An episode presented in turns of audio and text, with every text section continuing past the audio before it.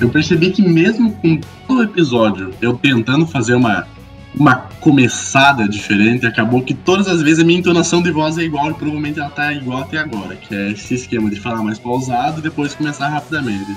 Acabou se tornando um vício, muito obrigado.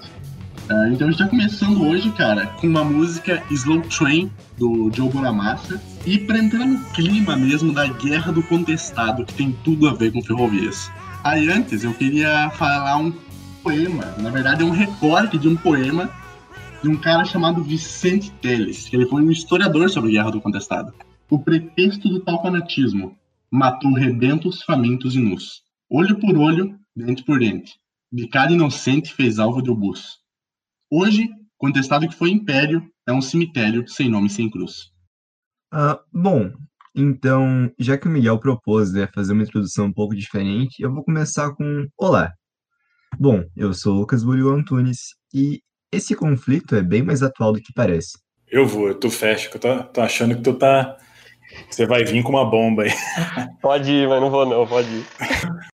Não vou conseguir mudar meu tom, meu tom de voz, é esse tom é, aveludado que vocês estão percebendo. Então, aqui o professor André, de Geografia. Hoje a gente vai falar sobre um tema é, não tão legal de, de entender, mas é muito interessante a gente voltar algumas das raízes, sobretudo do Paraná. E, o Eduardo Galeano disse que foi uma das maiores guerras civis do continente americano. Então, portanto, hoje a gente vai conversar né, sobre mais essa veia aberta da América Latina. Beleza? Espero que todos curtam. Salve, salve, rapaziada. Não entendi, André, seu, seu riso no meio da sua fala. Não entendi o porquê, mas fica no off. Enfim, aqui é o professor João, professor de Física do Campus Quedas. Lá vamos nós na cagada de pegar tema polêmico para falar sobre. Hoje acho que é um dos temas mais doídos que a gente já fez. E por sinal, sou até como autobiográfico para Quedas do Iguaçu, talvez, né? Paralelo a explícito. Então acho que tentemos aprender né, com, com esse momento. E eu queria deixar claro que meu nome é João e não é à toa, porque sou e sempre serei discípulo do nosso grandioso São João Maria D'Agostini, que era italiano e parmeirense, provavelmente. Então é isso. Viva o exército encantado, viva o comunismo caboclo e nunca se esqueçam: quem tem, mói, quem não tem, mói também. E no final, todos ficam iguais. Simbora, meu povo.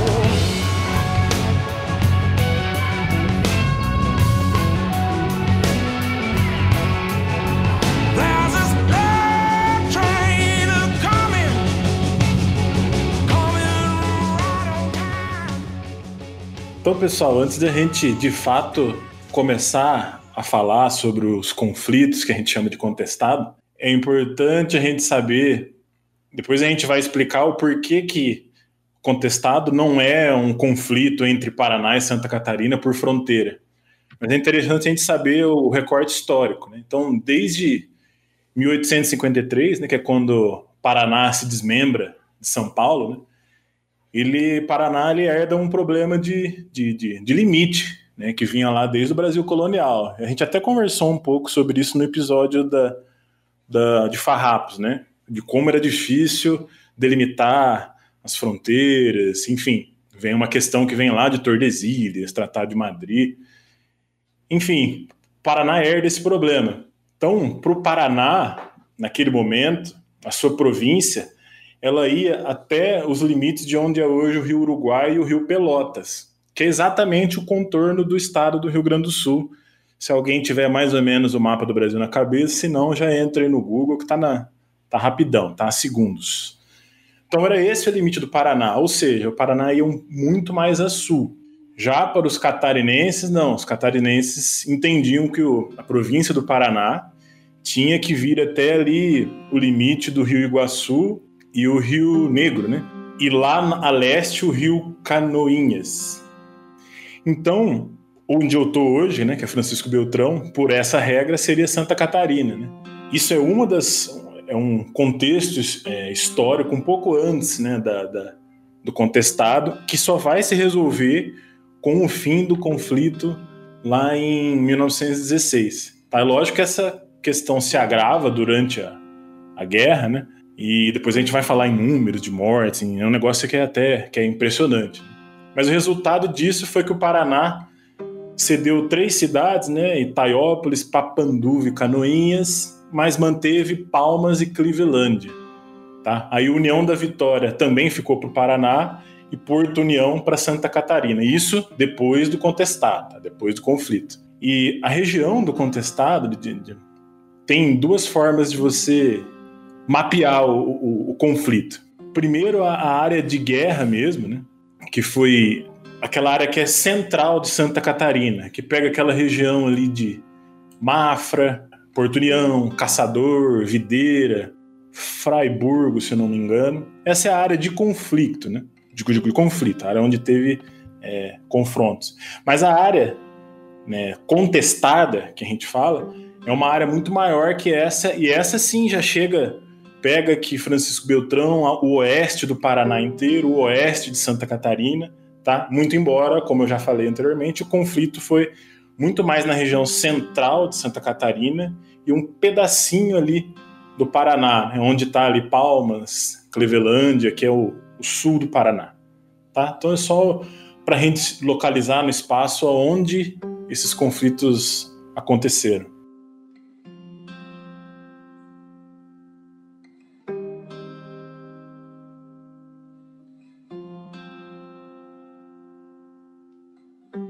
Olha, eu diria que a história da Guerra do Contestado é uma história como se fosse uma história do Velho Oeste.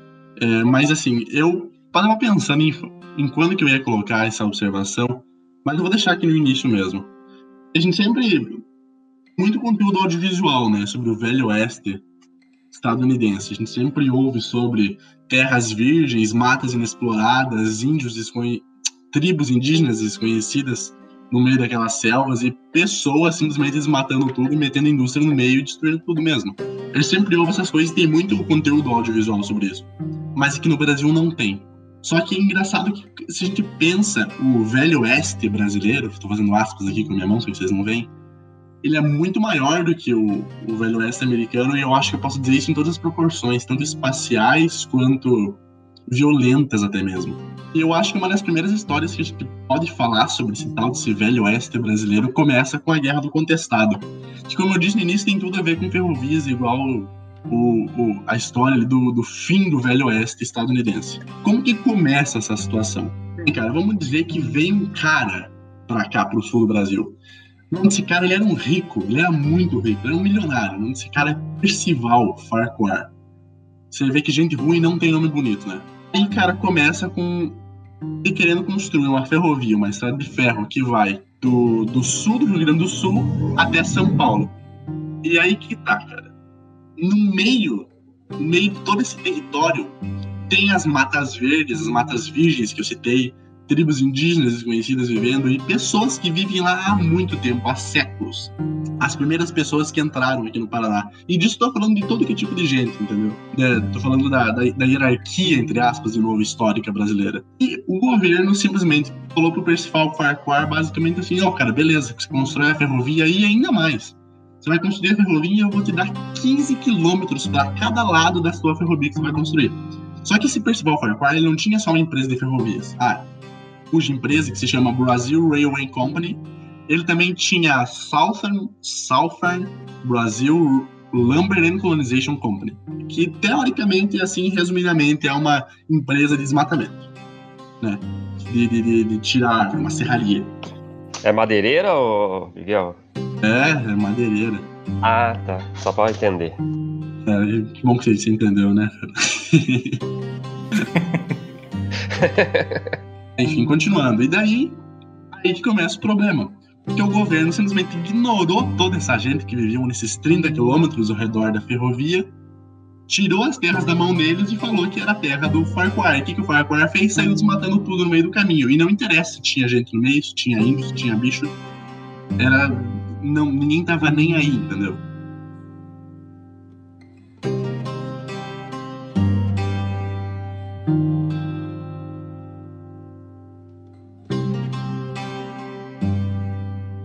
E basicamente dá para se dizer que esse é um é o principal motivo do ocorrido desse conflito. Só para só para quem está nos ouvindo ter uma ideia do quão é absurdo a questão dos 15 quilômetros que o Miguel falou. É, e isso fere, inclusive, a lei de terras de 1850, né? Que você não poderia é, adquirir terras mediante nenhum pagamento, né?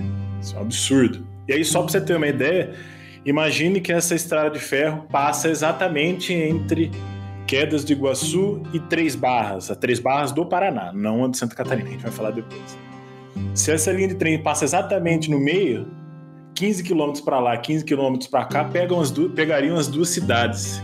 Então, olha o tamanho da área que foi é, dada de graça para essa galera, pro Percival aí, Farquhar, poder montar depois os seus exércitos genocidas, poder é, matar, desmatar, enfim. E só completando também, é, esse, essa região do contestado era uma região de mistura étnica, assim, muito forte. Né? Você, tinha, você tinha ali os caigangues, você tinha os caboclos, você tinha é, os dissidentes da Revolução Federalista lá dos, dos Maraguatos, dos Maragatos. É, você tinha também os resquícios da Revolução do conflito de Farrapos. Então você tinha os imigrantes, aqueles que trabalharam depois né, na, na construção da ferrovia. Então você tinha ali um, um caldo efervescente que bastava algumas fagulhas ali para que estourasse o conflito. E o que, que foi acontecendo? O Percival ganhou essas terras, eles foi, foram construindo a ferrovia e foram desmatando na frente o território que era dele, entre aspas. E para isso você precisa de gente. Você precisa de muita gente. Gente para construir ferrovia, gente para desmatar floresta. E aí que tá. Teve uma galera que veio dos Estados Unidos trabalhando na Lumber. E essa galera dos Estados Unidos eles fizeram como se fosse um micro país. Um micro, um micro Estados Unidos aqui no meio do Brasil. Tinham vilas aqui que esses americanos moravam e ficavam por aqui. Inclusive na, em Três Barras, não Três Barras do Paraná, Três Barras de Santa Catarina, ali perto da fronteira. Tem uma foto da galera comemorando o 4 de julho, que é o dia da independência dos Estados Unidos. Só que o que aconteceu? Eu não sei porquê, Farquhar estava construindo essa tal dessa ferrovia e parou na metade. E o que aconteceu? Tinha uma galera, esse daí, essa galera que estava trabalhando na construção da ferrovia era caboclo mesmo, e tinha e também na, na, na, no desmatamento, na Lumber. Só que daí, assim, era uma diferença. A galera dos Estados Unidos trabalhava na Lumber, ficava por um canto, ficava nas suas vilas americanas, e os, os colonos, caboclos que estavam trabalhando na construção da estrada de ferro e também no desmatamento, não se misturavam. O que aconteceu? Bom, a Farquhar parou a construção, foi para outro canto, a ferrovia não foi terminada, e o que, que aconteceu? Ficaram 8 mil pessoas, 8 mil trabalhadores aqui, e não foi pagado o retorno para casa. Eles simplesmente foram jogados no interior, no meio do mato, onde ninguém vai, onde o Estado nem sabe que existe direito, e ficaram por aqui. Bom, dá para vocês já perceberam o tamanho da, da, da, Vamos falar outra palavra, o tamanho de sacanagem que fizeram com essa galera que morava por aqui. Antes de ir para os monges, só para dar um dados a mais essa figura, né, nefasta e escrota que foi o Farquhar. É, porque na verdade esse período é, é, muito expressivo assim do descaso do poder público, né? Porque ali era uma região que o braço do poder público, da esfera pública, é inexistente, né? Não existia. Dá para ter essa noção, já que o Miguel tentou localizar um pouco, né, dessa composição tão heterogênea de pessoas naquele lugar. De repente vem esse turbilhão de pessoas de fora que são abandonadas ali também. Enfim, ele é muito expressivo do, do caso do poder público, principalmente do imperialismo na América Latina, né? Como um todo, assim, e que vai ressoar aqui também. E o nosso papel de sempre de quintal para matéria-prima, né? Só para ter uma ideia, o Farquhar, esse estadunidense morfético, é, ele teve envolvido no Canal do Panamá, na construção. Então, ele tinha essa, essas empresas de... essas Oderbrecht da vida, e todas as grandes obras e de maiores impactos, assim, nesse período na América Latina, a grande maioria está envolvido. Então, no, Canal do Panamá, é, naquela ferrovia que foi construída em Roraima, Rondônia, sempre me engano, mas ele dentro da Amazônia, e também Rondônia. ele estava envolvido. Oi? A ferrovia lá é madeira mamoré lá aqui. Isso. O Brasil. O Brasil vamos deixar entre aspas, adquiriu a região ali do Acre em troca da construção dessa ferrovia, e aí você já falou quem foi lá construir. É, coincidentemente, né? Quando a gente roubou a Bolívia, né? Enfim, dá para ter uma ideia do que é essa figura, e aí como é que o imperialismo chega aqui no Brasil simplesmente sugando, né? Um vampiro que suga até onde pode e depois vaza, né? E deixa todo o turbilhão de descaso para quem fica na, na, região, né? Só para localizar é, dados não muito precisos. É, entre 1930 e 1990, ou seja, um período de 60 anos durante o século XX, estima-se mais ou menos que tenham sido retirados da, aqui da região Paraná-Santa Catarina próximo a 100 milhões de araucárias. Só a Lumber, nesse período do comecinho de 1900 e pouco, a Lumber do Farquhar, estima-se que ele retirou entre 70 e 80 milhões de araucárias que foram levadas do Brasil. Entenderam isso? Num período de 60 anos, 100 milhões de araucárias derrubadas. Num período de aproximadamente 10, 12 anos, o Farquhar levou 70 a 80 milhões de araucárias. Aí não é à toa que hoje é, símbolo do estado de vocês, hoje corre risco de extinção. Né? E, última coisa, depois do.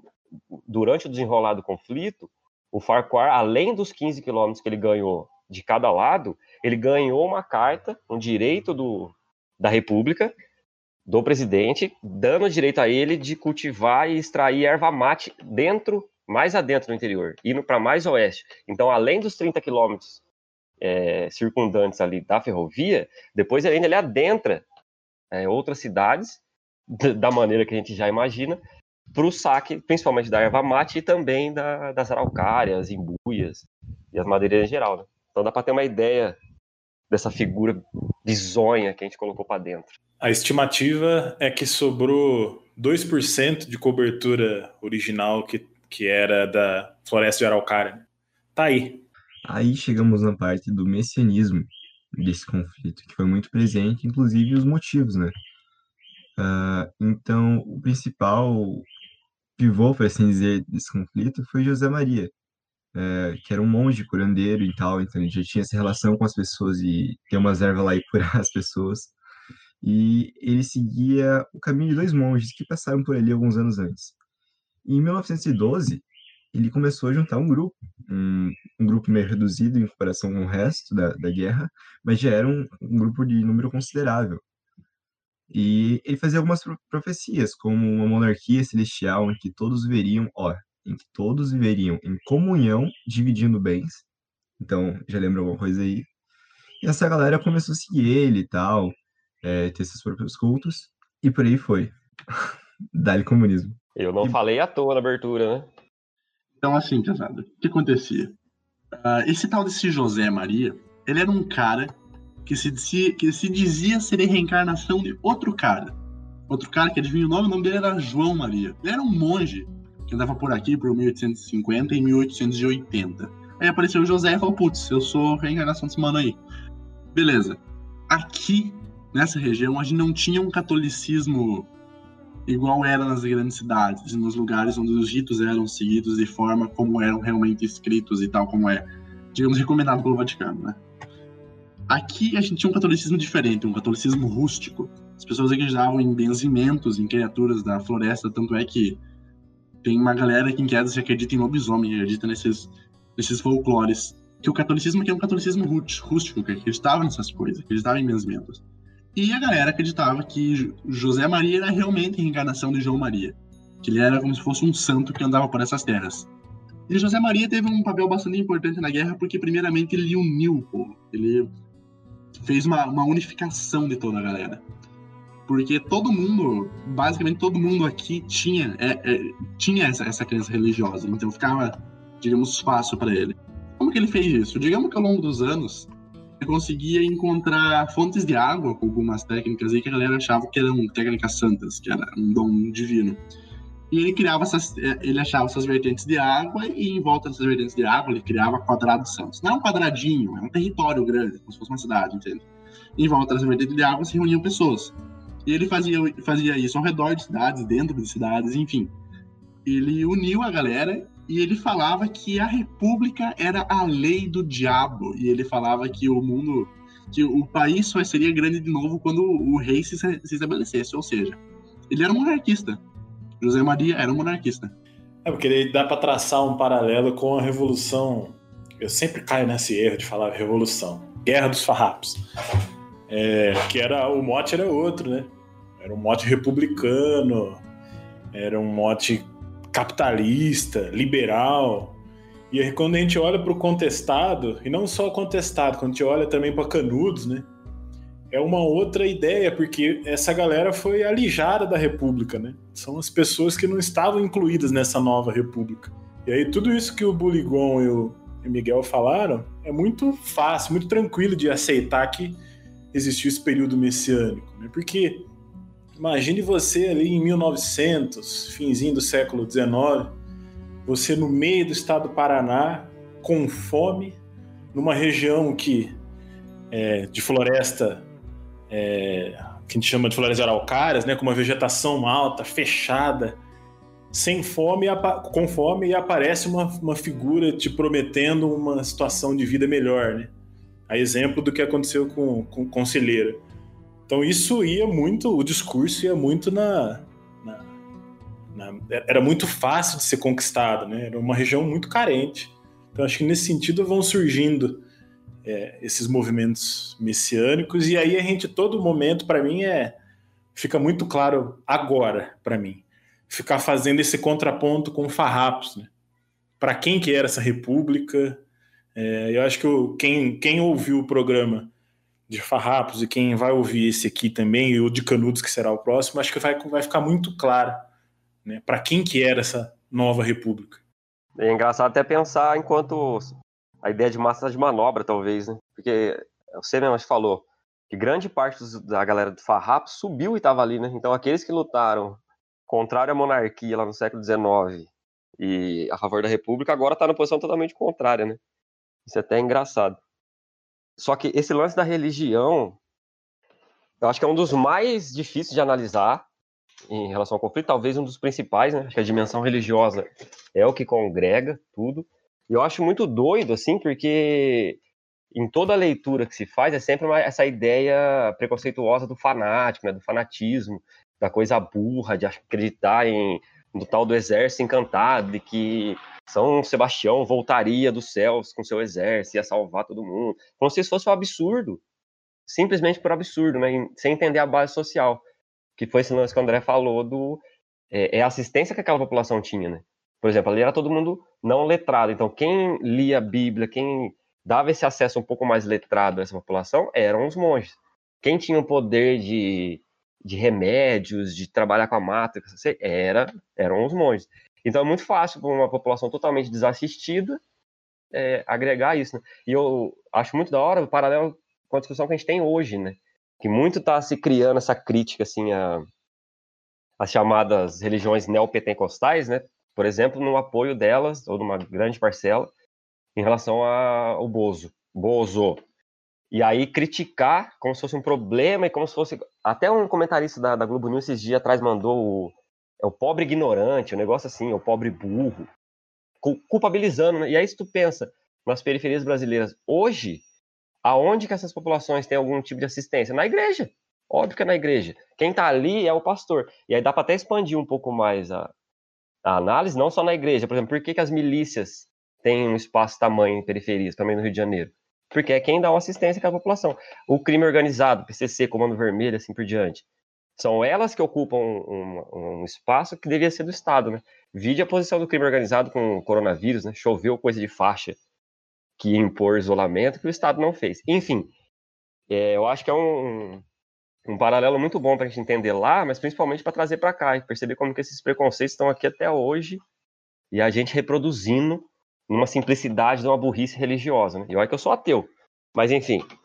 E aí, é outra coisa que é legal pensar nesse, nesse sentido é que é uma coisa caracteristicamente, assim, muito dali, né, da região, desse catolicismo jagunço, mas é uma influência muito também europeia, né, porque é, é, vai herdar essa coisa da monarquia celestial que vem lá do, do Dom Sebastião, né, do, de Portugal, que foi o rei foi morto contra os islâmicos, não lembro, mas ele aí foi morto e ficou essa promessa de que ele voltaria. E aí é muito doido, né? Porque a, o primo dele, que era o rei da Espanha, meio que toma a parte de Portugal que fica conhecido como União Ibérica. André, pelo amor de Deus, me ajuda. Não sou nem historiador, nem geógrafo. E aí, nesse período da, da União Ibérica, os portugueses ficam com essa esperança eterna do retorno de São Sebastião. E que ele retornaria com um exército, né, para liberar o seu povo, que é o tal do exército encantado. Então, é esse tipo de, de messianismo, né, de, de monarquia celestial, que vem para cá. Por várias coisas, né, por fator de imigração, vieram muitos portugueses é, para aquela região, Santa Catarina é açoriana, pra cacete, né? E o próprio monge, né, o João Maria, ele, até onde se acredita, ele era italiano. E ele veio. E aí é legal aqui só fazer um, um pontinho também para separar, que tem muita confusão de quantos monges existiram. Provavelmente existiram vários, vários, vários. Mas o que se tem mesmo assim de registro mais sólido é que existiram três monges. E aí tem essa confusão entre os Joões. João, para variar, dá trabalho. O primeiro João Maria é esse que o Miguel falou lá de 1800 e pouco. Esse que provavelmente é italiano, que chamava Giovanni, né? Ou João, esse aí meio Alguém? que desaparece, ele desaparece em 1870, mais ou menos, né? Que a galera não tem mais registro dele, né? Isso, isso. E por sinal, tem registro dele, André, em Sorocaba, cara. 1844. Que ele passou ali por Sorocaba, em São Paulo. Nossa, deu rolê, hein, rapaz? É. Enfim, ao que parece, ele passou por São Paulo, ele deve ter chegado no Brasil pelo norte ao nordeste, passou por São Paulo, passou pelo Paraguai, Argentina, Rio Grande do Sul, só depois que ele vai. Aí no Rio Grande do Sul ele é preso, aí ele ia ser mandado para o Rio de Janeiro, aí ele acaba ficando em Santa Catarina. Esse primeiro monge, ele nunca esteve realmente ali na região contestada, ele passou próximo por ali. E é muito doido, por exemplo, Mafra, que o André falou aí, que é da região, no centro de Mafra tem, tem uma cruz, até hoje, lá que foi o João Maria que colocou. E qual é que foi a fita? É, teve um surto de varíola naquele período, próximo de 1850, e aí ele mandou construir 19 cruzes na cidade, que aquilo ia espantar o, a, a varíola de chegar na cidade. Né? E aí, por fim, a cidade conseguiu escapar e tal, e sobrou uma cruz. Se alguém tiver o interesse de conhecer, até hoje está lá em, é, em Mafra, em Santa Catarina. Em Lages ele também fez isso, de colocar cruz. E aí, então, tem esses aqui. Então, esse é o primeiro. Depois, e aí, o André falou, 1800 e pouco, 70, 80, some, não tem mais vestígio dele. E aí, a partir de 1890, quase 1900, surge o segundo, que é esse ficou conhecido como João Maria de Jesus. Lembra que o outro era D'Agostini. Esse segundo é o famoso da foto. Todas as fotos que vêm aí do tal João Maria é esse aqui, e não o primeiro, que tem essa confusão, é, como se aquela foto fosse daquele de 1850, mas não é.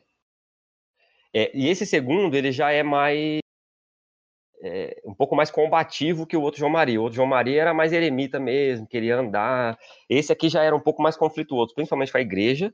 Então ele, ele era um pouco contrário à igreja católica, coisa que o primeiro João Maria não era. E o segundo, por exemplo, ele começou a fazer batismo, sacerdócio, coisas que era né, restrita aos padres. E aí ele começou a fazer. E aí começa um atrito com a igreja católica, que não tinha até então.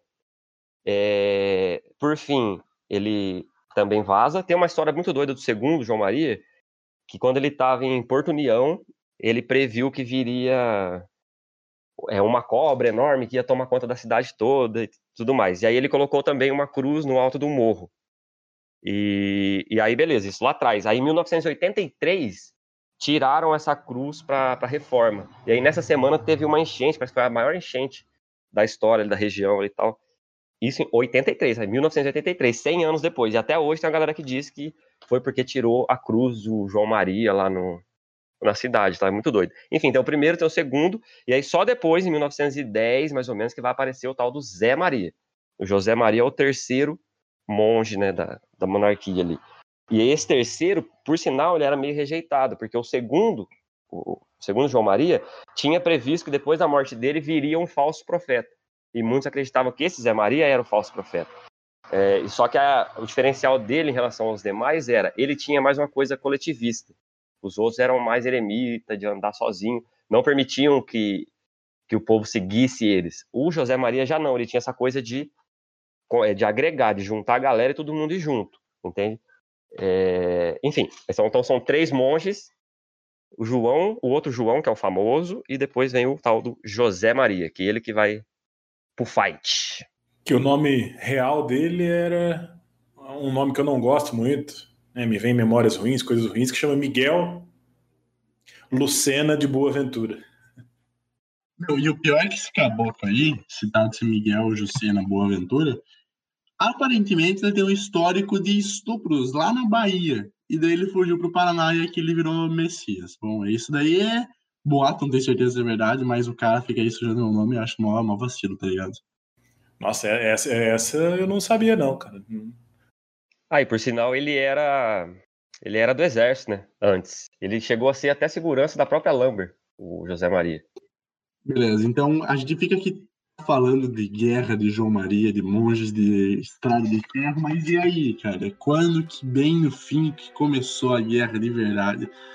Ah, cara, em umas fontes a galera fala que foi de 1911, 1916, quando que foi quando o movimento messiânico monarquista do José Maria começou a ficar grande, começou a ficar famoso, mas em outras fontes que falam que foi em 1912 que começou o conflito, que foi quando a polícia do Paraná fez um ataque na, no, no Irani. E por, por que, que eles fizeram esse ataque, afinal? Acabou que tinha. O, o governo estava ficando com uma, uma pulga traseira, não, mas estava tava vendo aquela movimentação, aquela galera monarquista, tava dando problema. Os caras falaram: não, beleza, vamos, vamos lá, vamos atacar geral, vamos, vamos acabar com esse problema. Aí que aconteceu? Morreu José Maria, putz, um problema. Então, inclusive, uh, eles foram pegos em Irani porque eles estavam fugindo de outra cidade porque havia um destacamento de Santa Catarina querendo pegar eles. Então, eles fugiram de Santa Catarina e acabaram entrando em conflito com o Paraná. Que, inclusive, a princípio achou que era um, um grupo que Santa Catarina estava querendo expulsar de lá e mandar para o Paraná. E aí, inclusive, tem o um episódio no Senado, né? Porque na época era, inclusive, no Conde dos Arcos, no Rio de Janeiro, que era a capital do, do Brasil. E aí, é, o senador paranaense, ele vai lá, fala que não, atacaram a gente, não sei o quê. Inclusive, nesse conflito morreu o comandante das forças, né, de segurança do Paraná. E Santa Catarina, não, então peraí, vamos acabar com isso. Eles se juntaram, inclusive, nesse momento, e vão atacar esse, esses grupos. Esse grupo, no caso em específico. E claro que durante esse conflito eles vão se acusar, ah, você tá dando arma para ele, você tá fazendo tal coisa. Mas depois que acaba esse conflito, eles acabam se resolvendo. Tá, enfim, então é importante a gente tentar perceber que o conflito não, ele, é, ele não é um todo, né? Durante esse, esses anos. Então, acredita-se que, dadas as batalhas, batalhas mesmo, foi entre 1912 e 1915, estendendo um pouco até 16. É, e perceber que não é um todo, porque tem pelo menos três períodos, ou três ciclos, né? O primeiro ciclo foi conhecido como ciclo dos monges, que é esse que a gente está falando agora, do João João José, que não tinha um caráter ainda muito anti-republicano, que queria estar na monarquia. É, era uma coisa mais de subsistência e de coletividade.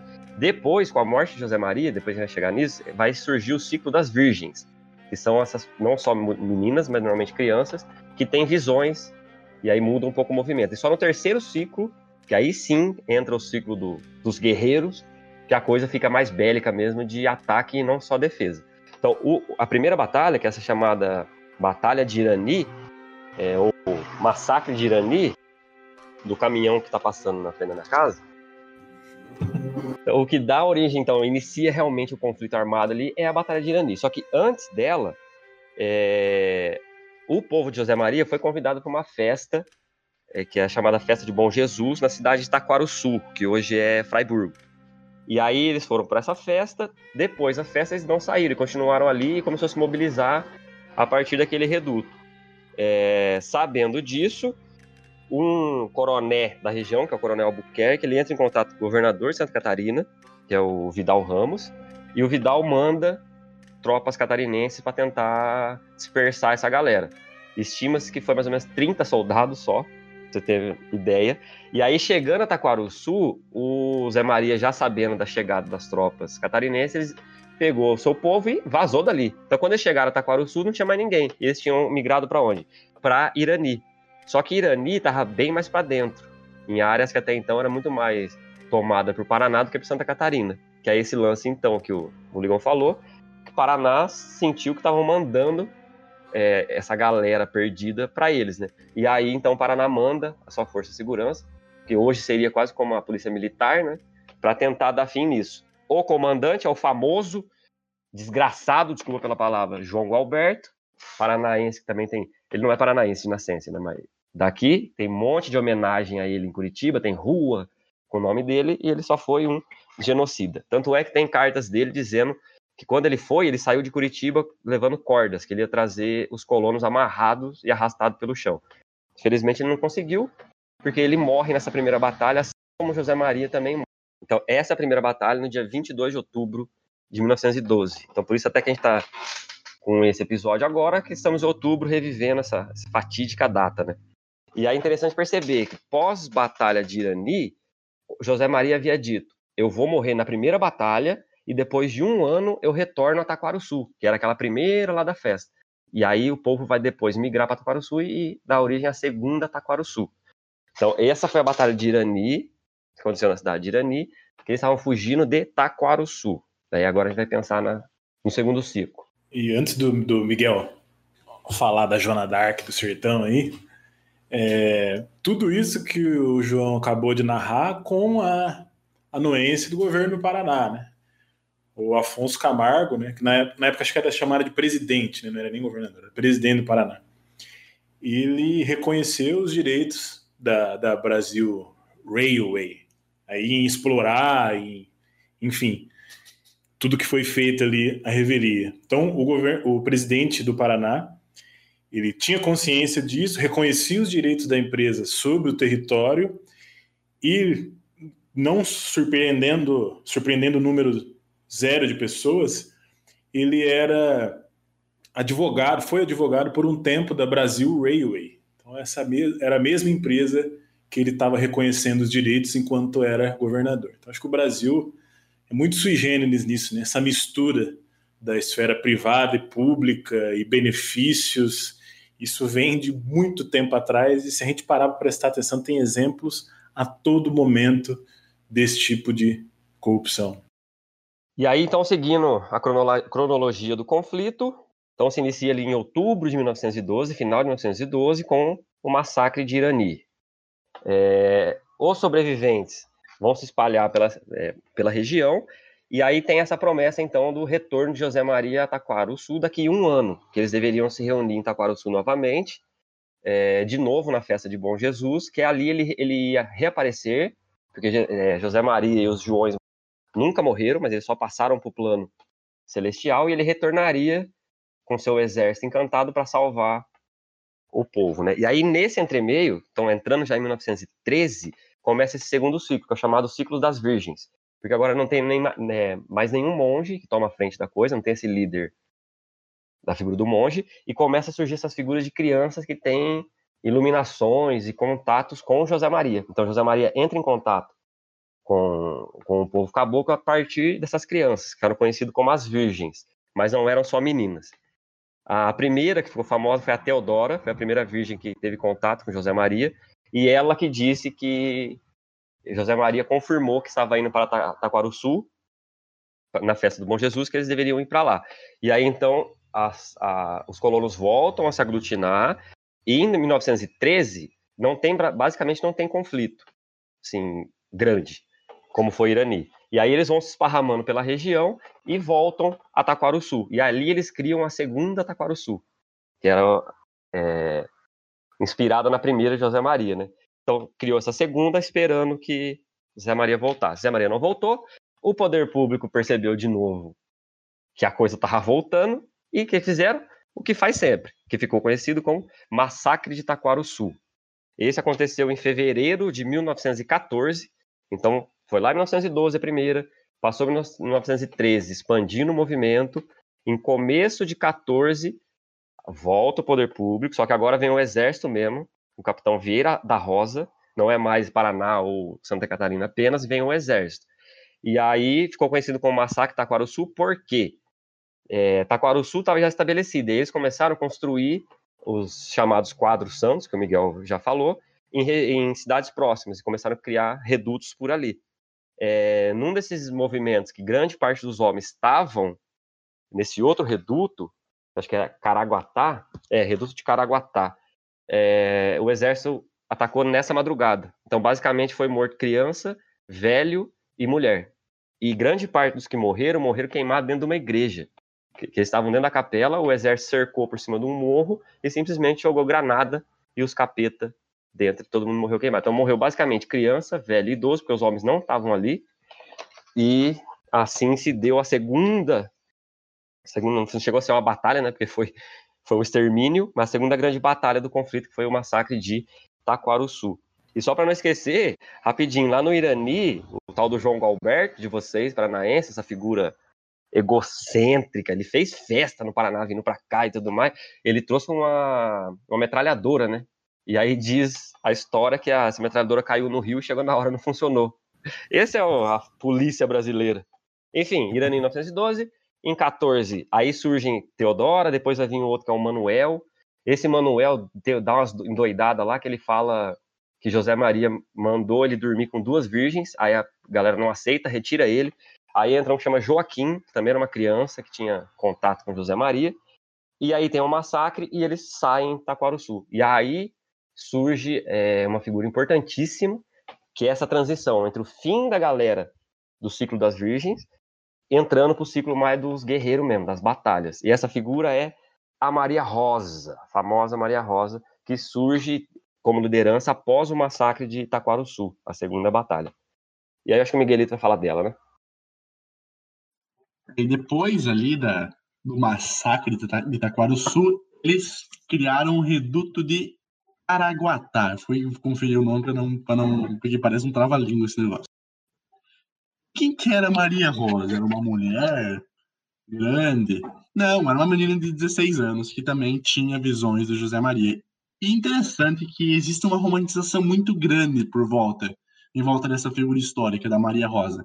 Porque ela é conhecida como a Joana d'Arc do Sertão, a, a virgem de 16 anos, montada no seu cavalo branco, com seu vestido branco, com rosas nos cabelos, no vestido e também na sua própria arma. E essa menina ficou ali no, é, ficou no comando do exército até, não sei bem se era em 1915 ou se foi no início de 1916 até ela ser morta em uma batalha. Mas nesse período em que ela ficou no comando, por algum acaso, eu não sei se realmente foi por causa dela, se foi pela influência dela, mas nesse período foi o período que o, a galera do contestado, os camponeses, regaçaram. A galera estava realmente ganhando a guerra naquele período. Inclusive, existem registros de que tinham boatos de que o, o exército do contestado, o exército dos camponeses, estava marchando para o Rio de Janeiro para tirar o presidente do poder. É, tinha esse, essa conotação de conspiração, né? E é legal a gente pensar que, diferente de Canudos, né, que se eu não estiver enganado, mas se eu estiver, eu vou pedir para cortar depois, Canudos teve uma campanha só do exército brasileiro bastou para desmobilizar, né? O contestado não, no contestado o João já falou de pelo menos dois momentos de conflito, depois a gente vai falar do outro terceiro, que teve até avião no meio, caindo, né? É Brasil, né? Então sempre tem que ter uma pataquada. Mas então foi uma série de campanhas, né? Eu acho, eu lembro de ver num, no vídeo do, esqueci o nome, alguma coisa, esqueci o nome do cara. O historiador lá que fez o tem um livro das guerras do Brasil, esqueci o nome dele. Eduardo Bueno? Eduardo Bueno, esse. Ele chegou a falar, ele fala que mais de 9 mil soldados foram mobilizados né, durante todo o, o conflito, e isso contabilizava ali mais de 80% do, do, do que se tinha de exército no Brasil. Né? Então, olha, olha a, a dimensão desse conflito. E nessa época que o Miguel falou né, de, da Maria Rosa, que ela recua ali para Caraguatá, é, e outros redutos menores também, né? Que é Pedra Branca, São Pedro, Santa Maria, Caçador. Nessa época tem, tinha uma estimativa de que os sertanejos eles tinham, eles chamavam de exército encantado, né? Existiam mais de 3 mil homens nesse exército com armas brancas, outros 200 que, eles chamavam de o exército da cavalaria, que estava armado com Winchester e Mauser, outros 24 que eram chamados de dos pares da França, é, duas mil mulheres com mais de 17 anos em condições de lutar e 500 crianças que também auxiliavam nos conflitos. Então, olha a, a dimensão do conflito, né? E depois a gente vai ver né, que o fim do conflito é, também gerou uma série de, de, de práticas né, de genocidas, é, estupros, queima de casa. Enfim, foi um conflito de dimensões absurdas, tanto é que chamou a atenção do, do Eduardo Galeano. É um conflito é, gravíssimo, um dos mais graves aí no Brasil. E outra figura importante desse Sul é, junto com a Maria Rosa, porque aí nesse momento o movimento meio que divide a liderança e fica uma liderança mais espiritual religiosa, que é Maria Rosa, e uma, uma liderança de briga, que, que tem relatos de que chamava liderança de briga, que era a galera mais que ia pro fight. Aí tem uma figura, que é o Chiquinho Alonso, que, tom, é, que ficou incumbido então da liderança mais a parte armada da coisa, né? E aí, no ano de 2014, aí o bicho pega mesmo, porque aí, até então, o, o é, os caboclos fu estavam fugindo né, do, do, exército, e a partir de 1914 eles mudam, e aí não para só de defender e ataca também. Aí eles invadem inúmeras cidades de Santa Catarina. É, Curitibanos, eles quase tomaram Lages, que é uma das cidades mais importantes do, do, Planalto, quase tomaram. É, destruíram um monte de ferrovia da Lambert, destruíram um monte de serraria. Eles queimavam cartório para e reparem, né, cartório só surge com a República, né? Então, cartório era uma coisa muito recente, a lei das terras, que o André já falou, de 850. Então, eles queimavam os cartórios, acabavam com títulos de propriedade, invadiam propriedades é, irregulares. E aí tem um episódio marcante que é chamado. É, era conhecida né, como a Serraria de Calmon e a ferro, Ferrovia de Calmon, que foi praticamente toda destruída e que era de posse da, da Lambert, né, daquela figura bizonha. Enfim, aí o Chiquinho de Alonso, Chiquinho Alonso surge então, principalmente no mês de 1914, e a coisa começa a pegar fogo mesmo, né? Porque agora a, fica, a coisa fica mais violenta. Inclusive, parece que tinha uma, uma lenda urbana na época, que em Curitiba tinha um medo tremendo de que em algum momento os caboclos iam tomar os trens e subir para Curitiba, né? Porque o trem passava por ali. E que a qualquer momento ia chover caboclo para dentro de Curitiba e iam tomar tudo. A República de Curitiba não deve ser tomada, rapaz. O Moro não permitiu.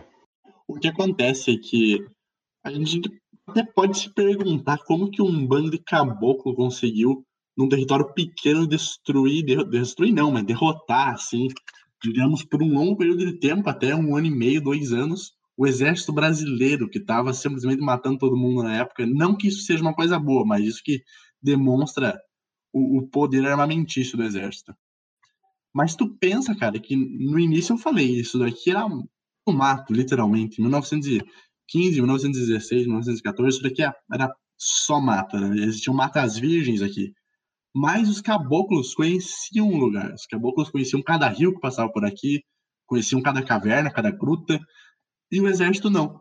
O exército simplesmente chegou aqui achando que ia conseguir alguma coisa com um povo que já estava há séculos aqui nessa região, tanto quanto índios, tanto quanto camponeses.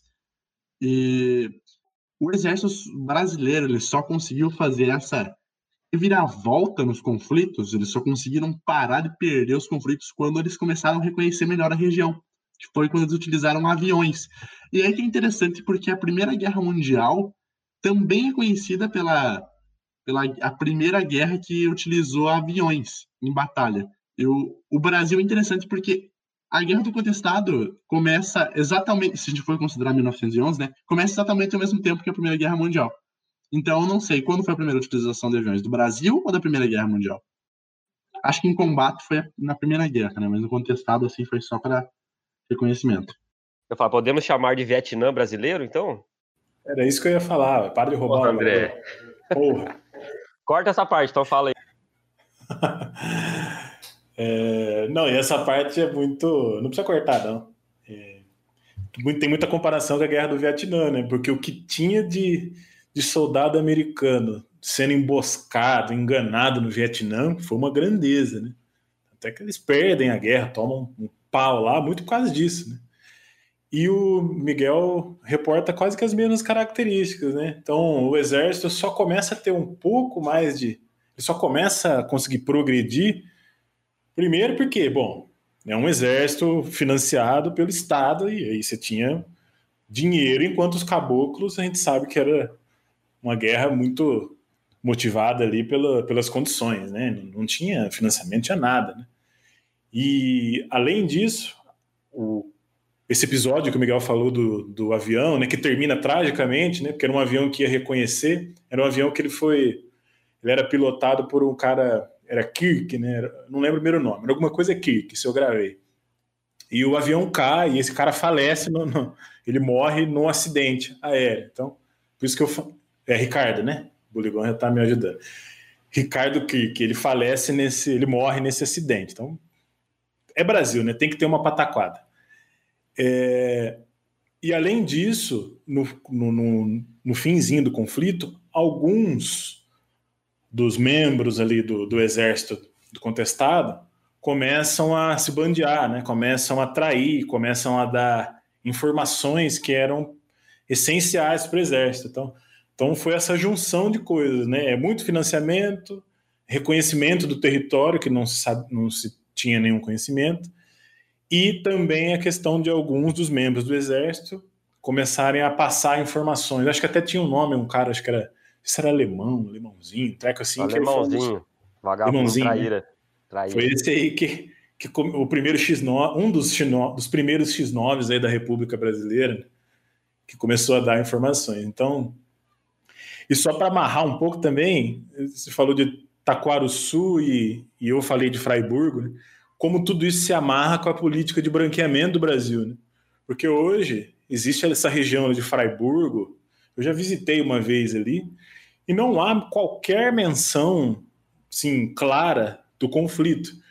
Ali é muito conhecido por ser uma cidade de é, influência austríaca, alemã, então, essa política de branqueamento praticamente anulou essas, essas questões é, fundiárias, dos caboclos, dos índios, para reafirmar a sua identidade europeia, e isso vai de encontro com essa política de branqueamento que houve aí depois, é, principalmente a partir da, da, da, da República. Né? Então, as coisas vão meio que, meio que se juntando para a gente começar a entender um porquê, porquê que o Brasil é assim e por que que ainda a, a nossa região, estou né, falando aqui do, do oeste do Paraná e centro-sul do Paraná, por que que aqui tem uma série de conflitos ainda pela terra, né? Inclusive conflitos com madeireiras, herdeiras de madeireiras, enfim, por aí vai. André, um dado interessante. O, esse Chiquinho Alonso, que foi o primeiro chefe mais combatente e tal, ele morreu numa treta com, com imigrantes, principalmente imigrante alemão e italiano da região, teve algum entreveiro ali e tal, e mataram ele. Tanto é que uma galera de imigrantes depois sai da região com medo de, é, de vingança e tudo mais. Então um dos líderes foi morto no contexto com imigrantes, é muito louco. É muito complexo, cara. daria um, uma outra série só para contestado. Exatamente. Só para pontuar outras duas figuras importantes desse período, porque aí o desfecho final mesmo se deve muito a isso, assim. Que depois do massacre de Taquaruçu, em fevereiro de 1914, lembrem disso, um tal de General Mesquita. Esse cara lutou em Canudos, ele era veterano de Canudos, já tinha histórico em matar gente pobre no Brasil. E ele vem, e aí ele ficou até famoso, tal, porque foi o general que se recusou. Ele veio para a região, ele se recusou a lutar contra os caboclos, porque ele falou: Isso aqui é um bando de gente é, desapropriada dos seus direitos, dos seus bens, não possuem nada expoliado e sendo usado em treta de coronel. Olha isso, general do exército. E aí ele volta para o Rio de Janeiro e escreve essa carta se negando. Ele falou que não iria é, matar aquele povo. No lugar dele depois vem o capitão Matos Costa, e aí aqui que a coisa pega. O Matos Costa, ele assume ali próximo de maio de 1914. E repara que é o período que começa a intensificar os ataques com o Chiquinho Alonso. Agora a coisa fica mais é, não só de defesa. E aí o Matos Costa, o capitão do exército, ele é morto por um cara chamado Venuto Baiano, ou Benvenuto Baiano, que também era uma figura, ele foi lanceiro negro na Bahia, ele estava na revolta da Armada, e ele era parte dos caboclos ali do contestado. E aí esse cara mata o Matos Costa, que por sinal é uma figura também meio estranha, porque ele se disfarçava de caboclo e ia no meio do povão tentar conversar. Então o Matos Costa também não queria a coisa por meios bélicos, ele queria tentar apaziguar, tentar arrumar a coisa, e aí foi, tal, mataram ele. E aí surge de vez mesmo a comoção pública no Brasil inteiro de que o novo Canudos estava aqui. Entende? Porque mataram o chefe do exército, é preciso acabar com isso. E aí que enviam o desgraçado do Setembrino. E esse Setembrino foi o, o general do exército responsável por terminar, dar fim então à, batalha, né? E com ele vem uma figura também interessante, que é o tal do Potiguara. Não lembro qual é o primeiro nome dele, o gaúcho. Tertuliano. Vem um Tertuliano Potiguara, que era também da Cavalaria Gaúcha Santa Maria, tá? já tinha treino em matar pobre. E aí o Setembrino, ele chega em setembro de 1914, tá no final do ano, e aí ele monta a estratégia final é, que com a morte do Chiquinho Alonso, um dos que vão assumir a liderança é conhecido como Adeodato, ou Flagelo de Deus, era o apelido dele. E aí o Adeodato, é, em contato com Zé Maria e tudo mais, leva o povo para uma região que é chamada Vale de Santa Maria, ali naquela região próxima a Freiburg também, que era assim muito difícil acesso. Então o exército teria muito mais dificuldade de chegar até eles. E aí o setembrino, a partir de setembro, hã? ironia, né? Coisa engraçada setembrino, em setembro, ele lança a estratégia dos quatro pontos cardeais. Né? Então ele coloca é... ah, uma linha do exército dele ali, a norte, um a sul, um a oeste e um a leste. Aí ele vai fechando, e aí ele faz o cerco nesse, nesse Vale de Santa Maria e simplesmente lança a estratégia de matar os outros na fome. Porque aí ele não deixava entrar nada, eles não conseguiam ter trocas e nada, e aí começou é, esse problema. E foram esmagando, esmagando esse vale e aí começa o, as caguetagens. E o, esse tal do, do alemãozinho, ele tinha uma figura também de, de ir até os redutos e ficar pedindo, de fazer essa negociata para se entregar e para baixar a arma, para eles não lutarem contra o exército.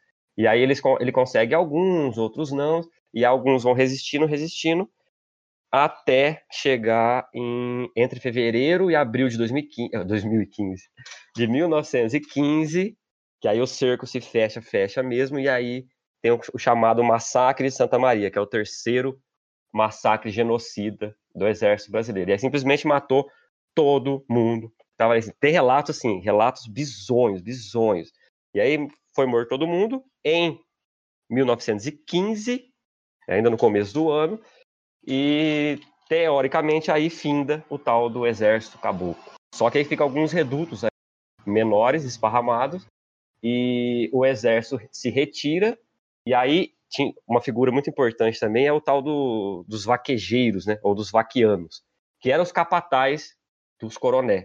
E aí, os exércitos dos coronel, coronéis, a galera da Lumber, que também tinha um corpo de segurança. Os mercenários, você quer dizer? Exatamente. Esses mercenários fizeram o serviço final. Então, do meio de 2015 até é, o começo de 2016, foi simplesmente varrer o que sobrou do contestado. Tanto é que vocês veem as fotos. Fica complicado, né? Eu falei 2000 de novo? Falou. 2000 e quanto eu falei? 15? As duas vezes você falou 2000. Então, como eu disse, 1915. Ele tá achando que é o conflito do MST com a Araupel. Calma, nós vamos chegar lá. Ai, socorro. Enfim, é isso. Aí o, a, o conflito teoricamente termina, batalha mesmo do exército, em abril de 2015 e até o final Coroné faz o serviço final de matar o que sobrou. Tanto é que tem muitas fotos né, desse período final onde o, eles estão se rendendo. E você perceber todas as fotos, basicamente são crianças ou mulheres, raras algumas que têm homens, alguns mais velhos, porque não sobrou homem, matou todo mundo. Quem podia ter, ter matado, eles mataram. E sempre nas fotos que eles tentaram fazer aquelas fotos para passar uma imagem meio de eles estavam sendo benevolentes, que não foi uma coisa de chacina. Só que todas as fotos eles estão sentados no, no centro, né, rodeado por, por coronéis ou por gente do exército, e basicamente mulher e criança. Então esse foi o saldo final do contestado. Aproximadamente, varia muito na né, estimativa, mas entre 15 e 30 mil mortos, pode ter chegado até 30 mil mortos, por uma causa, no fundo, uma causa do capital, né? E aí só fecho dizendo é, retomando, na verdade, né, os paralelos que a gente vive no nosso quintal. Porque, no fundo, o que a gente viu aqui foi um processo de grilagem secular histórico, congregado em cabeças de famílias, pouquíssimas, que se acham dono da cidade inteira, né? Quem já fez esse exercício de ler o texto, o, o site da Araupel, da história dela, é ridículo, porque ela é, é uma coisa paternalista, assim, de que Caralpel foi quem deu a primeira prefeitura, o prédio da prefeitura, foi quem construiu a primeira delegacia. É um, um, sentimento de dono, né? De dono de uma coisa que, que foi roubado. E aí, depois tem essa posição inaceitável, quase, né? Isso mesmo. Essa posição inaceitável de querer querer não, né, de matar, porque também tivemos mortes aqui, né? Quem luta simplesmente por uma reforma agrária e por direito de terra que não eram deles, foram roubados.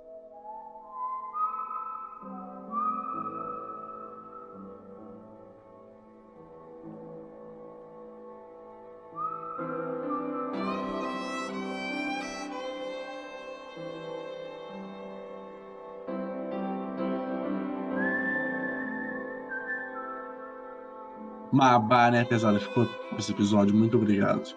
É isso. É a... Ah, tem as dicas culturais, né? Esqueci. Estava indo embora. Então, é, o que, que eu recomendo para vocês? Tem um documentário. Uma galera aqui do, do, do Paraná mesmo, que fez esse documentário aqui do interior mesmo, que é Guerra do Contestado, uma história escondida, alguma coisa assim, eu vou colocar na descrição. Mas enfim, é uma, foi uma galera daqui mesmo que fez, o nome do canal que foi postado oficialmente se chama Voz da Consciência. Isso eu recomendo muito, tipo, faz um recorte bem maneiro, assim, na já do contestado, fala sobre uma figura que a gente não citou, que foi o tal do Jansson. Quem que é Jansson? É o fotógrafo.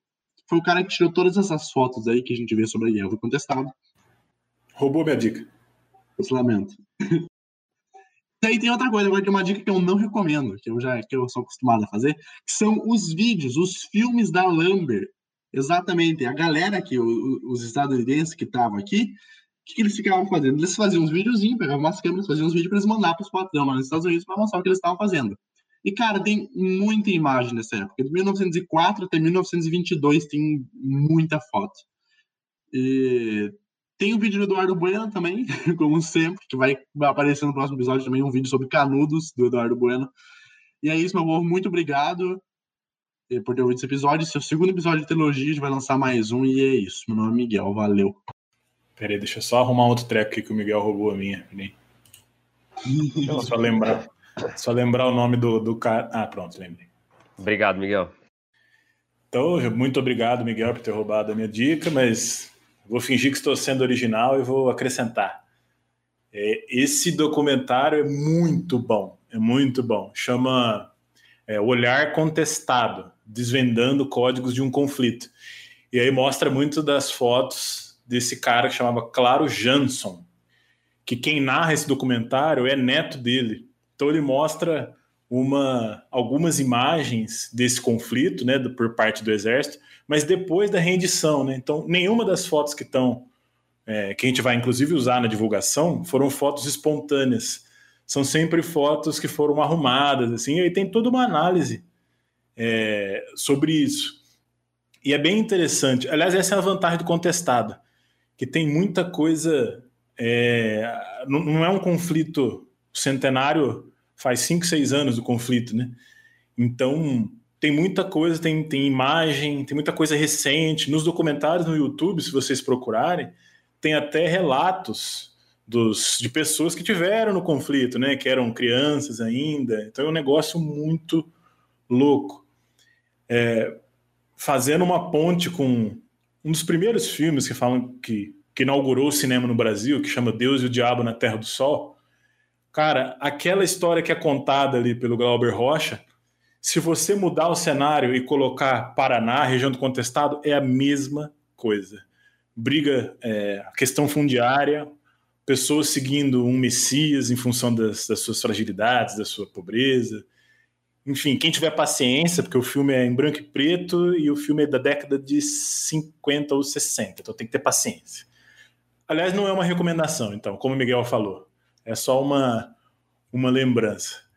É, eu não posso deixar de, de, citar outras duas coisas. Uma vai ser uma dica pela metade, porque eu procurei, procurei e não consegui achar. Em 2017, houve um festival de teatro nacional em dois vizinhos, cidade do professor Flávio, do Instituto.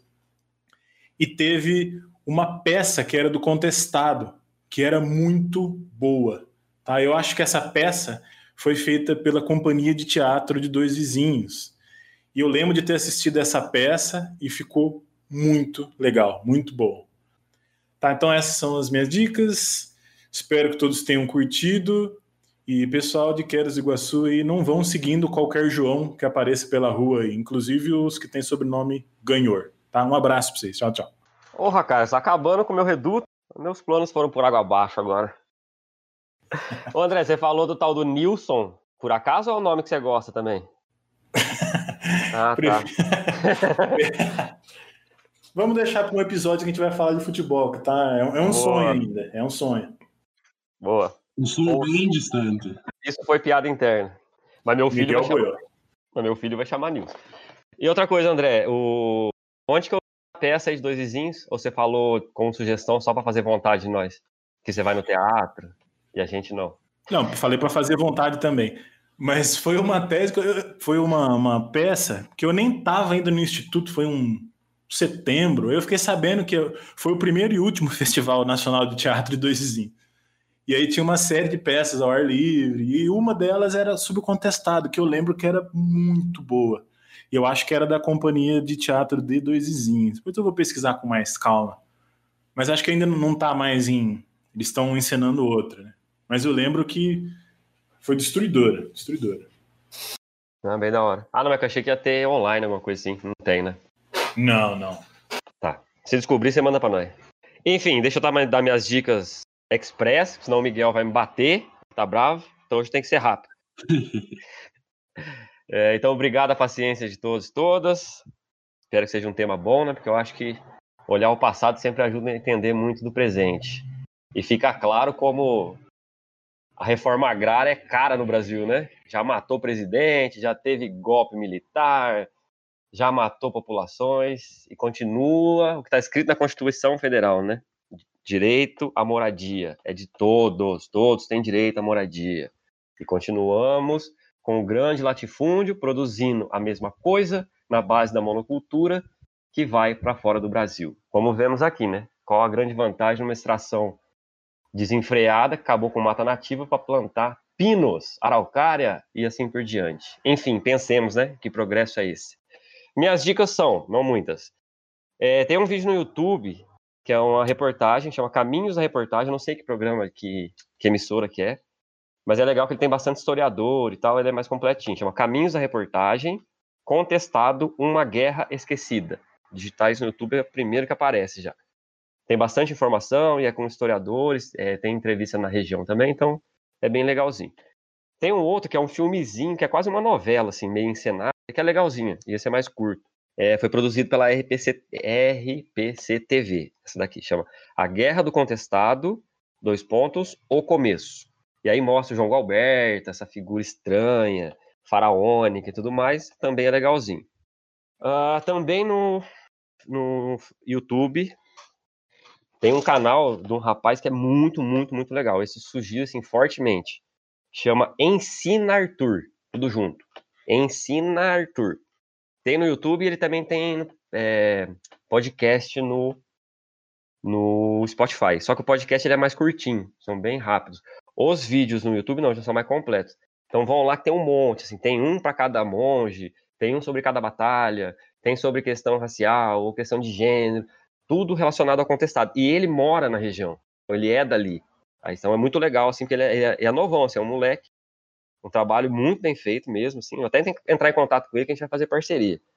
Mas enfim, então ele fala do contestado estando dentro do contestado. São vídeos muito bons. Ensina Arthur.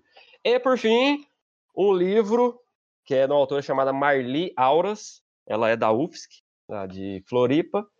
E o livro chama Guerra do Contestado, a Organização da Irmandade Cabocla. É, quem quiser fonte assim mais segura e muito detalhada, vai nesse livro, porque o bicho é feroz, feroz, muito bom, muito legal. E é isso, crianças. Um beijo a todos e todas. Espero que aproveitem. Então é isso. Mais uma vez, viva o comunismo caboclo, viva o exército encantado. E Zé Maria e João Maria há de voltar. Aquele abraço. Então, encaminhando para a finalização, eu vou trazer um poeminha, mas ele não é meu, ele é do Adeodato. Quando ele sofreu.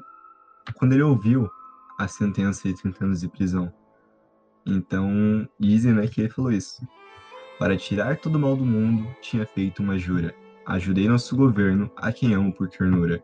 Acabei com dez mil pobres, livrei da escravatura. Liquidei todos os famintos e os doentes sem uma escura. Quem é pobre neste mundo só merece sepultura.